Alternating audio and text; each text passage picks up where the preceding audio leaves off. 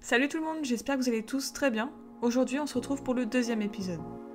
Dans cet épisode, vous allez pouvoir découvrir un jeune coach d'une équipe féminine qui va vous parler de son parcours, mais aussi vous partager des témoignages de jeunes filles qu'il a côtoyées.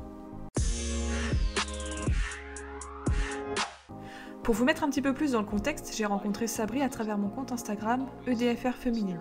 Sabri est une personne qui s'intéresse au football féminin et à son développement. Je vous laisse découvrir un petit peu plus à travers sa présentation. Je me présente, Sabri, 26 ans. Euh, j'entraîne euh, à Vénissieux, dans une commune de la ville de Lyon. Euh, ça fait deux ans que je suis dans le foot féminin. Je suis simplement éducateur en U18 féminine à Vénissieux. Ça fait deux ans que je suis sur les filles. Enfin là, ça va faire ma troisième saison, pardon, qui va se conclure avec les filles. Suite à cette petite présentation, j'ai voulu en savoir un petit peu plus sur sa perception du football féminin et savoir si selon lui il y avait une différence entre les garçons et les filles, d'un point de vue footballistique bien sûr, mais aussi au niveau des infrastructures et au niveau des envies et projets des clubs. Est-ce qu'il y a une différence entre les filles et les garçons? J'ai envie de dire bah, oui, dans la logique des choses. Euh, déjà sur le plan euh, physique et physiologique, on sait qu'à un certain âge, l'écart se creuse entre les filles et les garçons. Après, sur le plan footballistique, euh, j'ai envie de dire euh, non. Il n'y a pas ce qu'on appelle un football féminin et un football masculin, hormis que c'est des filles contre des filles et des garçons contre des garçons. dans le sens où le football reste le même, que tu apprennes une passe un garçon ou une fille, une passe reste une passe. quand on te forme en tant qu'éducateur ou éducatrice, on ne te forme pas pour être éducatrice ou éducateur chez les filles et éducateur ou être éducatrice chez les garçons on te forme, éducateur ou éducatrice, pour le football en général. Donc euh, pour moi, euh, ça reste pareil. Je sais que moi, mes joueuses euh, étaient souvent, même on va dire quasiment assidues aux entraînements et que j'avais toujours des bonnes raisons de leur part pour qu'elles s'absentent. J'entendais dire que voilà, mes, mes joueuses étaient plus présentes, donc ça peut laisser croire, sans dire que c'est une vérité générale, que les filles sont plus assidues que les garçons. Mais voilà, je mets quand même. Euh, je prends euh, ces paroles avec des pincettes parce que tout dépend du club, tout dépend du contexte, euh, tout dépend aussi de, de l'éducateur.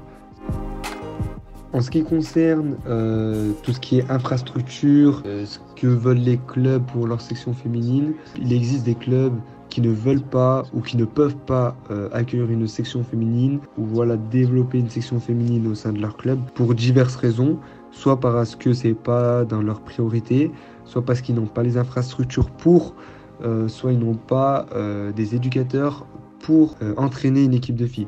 Il y a des clubs qui souhaitent vraiment investir dedans, mais comme je disais, pas d'infrastructure mais ils ont quand même essayé. Et il y a d'autres qui ouvrent une section féminine euh, parce qu'ils savent que ça va, va, accueillir plus de joueuses, plus de personnes, qui va revaloriser l'image d'un club, euh, sans dire qu'ils sont vraiment intéressés par une section féminine.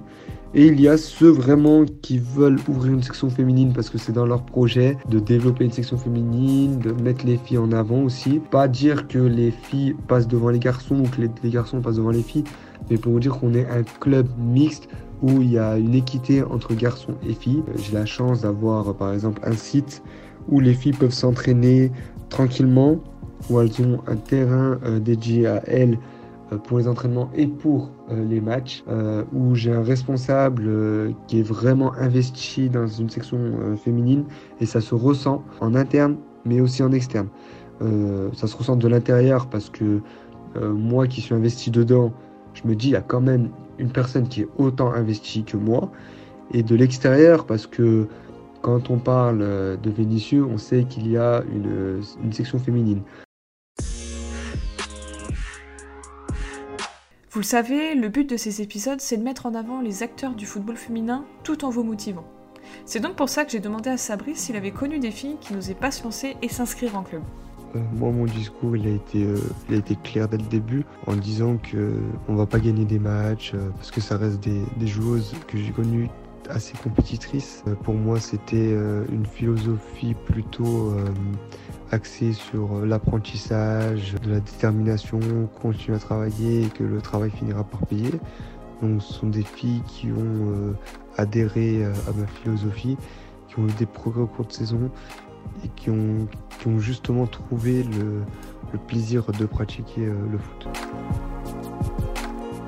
des jeunes filles. Elles avaient des a priori, elles ont connu de la difficulté dans le sens où elles pensaient qu'elles étaient nulles alors que pas du tout. C'est normal qu'elles avaient des difficultés puisqu'il n'y a pas eu de vécu euh, dans leurs années antérieures. Elles n'ont pas eu de vécu football. Et je connais, oui, une ou deux joueuses qui ont euh, commencé le foot assez tard. Ce que j'entends par là, c'est plutôt deuxième année U18 on va dire une joueuse U17 qui me demandait, euh, voilà, avec qui j'ai eu une conversation, de longues conversations et avec qui je suis en contact encore actuellement. Euh, je la poussais à faire du foot parce que je lui ai dit justement aujourd'hui il y a des clubs qui ont la possibilité d'offrir euh, cette pratique féminine. Donc je l'ai vivement poussé à le faire en lui disant bah écoute, si ça ne te plaît pas, tu peux arrêter. Tu ne peux pas dire oui, je n'aime pas ou, ou, je vais être nul ou quoi que ce soit si tu n'as pas essayé alors que cette fille à laquelle je pense aimait beaucoup beaucoup le foot mais n'osait pas se lancer on va dire dans, dans un club en particulier. Donc après avoir vu ce que ça donnait moi avec euh, mes anciennes joueuses euh, quand j'ai commencé euh, dans, le, football féminin, ça l'a fait réfléchir et puis voilà, ça l'a lancé dans, le foot et je suis content qu'elle ait fait parce que actuellement elle continue et elle va faire sa première année senior. S'il y a des filles qui sont en manque de confiance, qui n'hésitent pas à contacter des personnes qui sont vraiment dans le milieu, que ce soit coach, joueuse, avoir des, des témoignages pardon, pour se lancer. Est ensuite venu le moment tant attendu où je lui ai demandé ce qu'elle répondrait à une fille ayant par exemple la majorité et qui lui dirait que selon elle c'était trop tard et inutile de s'inscrire en club.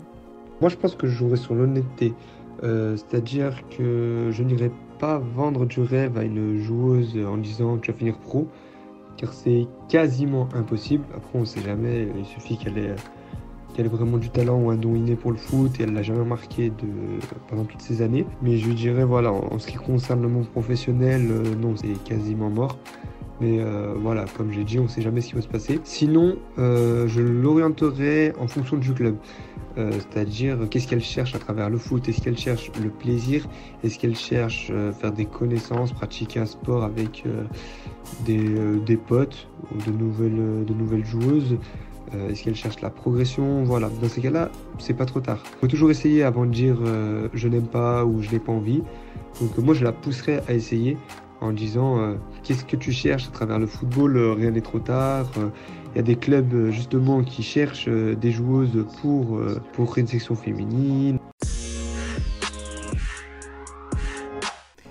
Après avoir posté mon premier podcast en vous parlant de mon histoire, je me suis rendu compte qu'il y avait encore beaucoup trop de filles qui se mettaient des barrières. Sabri a donc donné des conseils pour motiver les personnes ayant des a priori et peur du regard des autres. Si vous êtes dans ce cas, écoutez bien attentivement. Moi, j'établis, euh, dans ce genre de situation, j'établis déjà un, climat de confiance euh, avec euh, la joueuse en question. C'est-à-dire, je vais parler avec elle, quelles sont ses motivations, pourquoi elle veut faire du foot et pas un autre sport. Voilà, une petite discussion pour lui montrer que, voilà, avec moi, il n'y a pas de souci, tu peux parler, tu peux tout me dire concernant le foot. ensuite, climat de confiance installé. je lui dirais, bah, va voir une séance sans forcément la pratiquer mais euh, va voir une séance euh, de foot chez les filles en senior en U18 de ton âge. Euh, va voir comment ça se passe. Est-ce que les filles sont heureuses? Est-ce que tu sens qu'il y a de la tension? Voilà, si tu restes sur une note positive, bah tant mieux, refais, va réobserver une autre séance. Sur le, même club, si c'est négatif, va voir un autre club. Ça coûte rien de se déplacer et juste regarder et voir le climat. On peut le faire une fois, deux fois, trois fois, un club, deux clubs, trois clubs. Il faut le faire.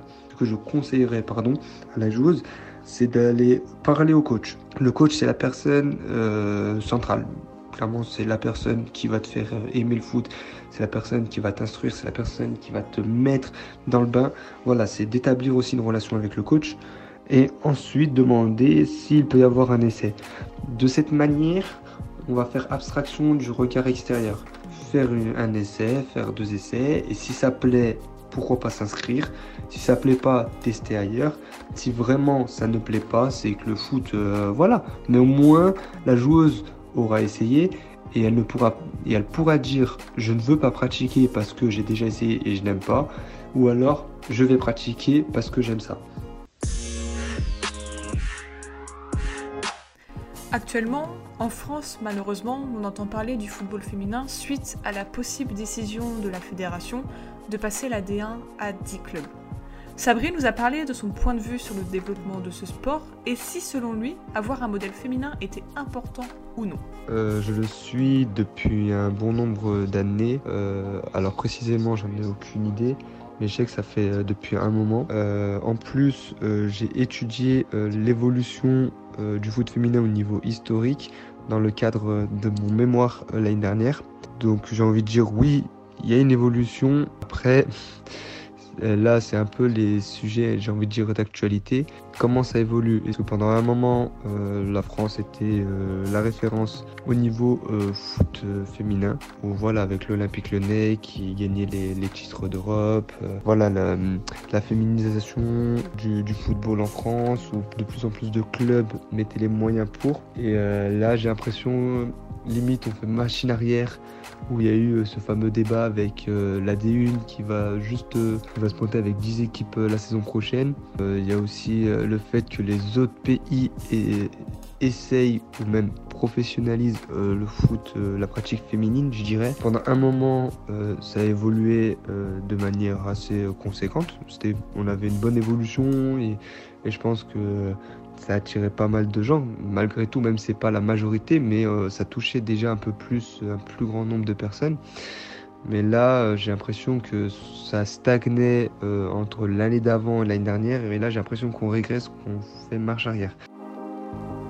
Ça n'engage que moi. Si on doit prendre une personne en tant que modèle, il faut qu'il y ait quasiment le même vécu. C'est-à-dire, on prend une joueuse, n'importe laquelle, une joueuse X, euh, qui a connu des difficultés à pratiquer du foot euh, à ses débuts, on va dire en étant jeune, euh, je vais dire entre U7, vraiment petite, et U13. Et d'un coup, en U15, ben, elle, s'est dévoilée, elle a trouvé un club et elle a bien travaillé dur, dur, dur pour avoir le, le niveau suffisant pour atteindre le, monde professionnel, entre guillemets, que ce soit un club pro, que ce soit au moins l'équipe de France ou un pôle espoir. Prendre une personne référente, euh, cela signifie aussi euh, pas se vendre du rêve. Euh, je m'explique, en gros, c'est pas parce qu'on va prendre une personne, une joueuse comme modèle, qu'on va faire tout comme elle et qu'on va réussir comme elle. Donc là, c'est à la personne, à la jeune joueuse, d'avoir de la lucidité dans sa réflexion. Je tenais vraiment à remercier Sabri pour le temps accordé et pour les réponses qu'il a pu me donner durant notre échange. Je trouvais ça intéressant de pouvoir mettre un peu plus en avant un entraîneur et pour vous puissiez aussi avoir le point de vue d'un acteur principal auprès des footballeuses. J'espère que son témoignage vous aura aidé et inspiré. Je vous dis à très vite pour un prochain épisode. Prenez soin de vous. Ciao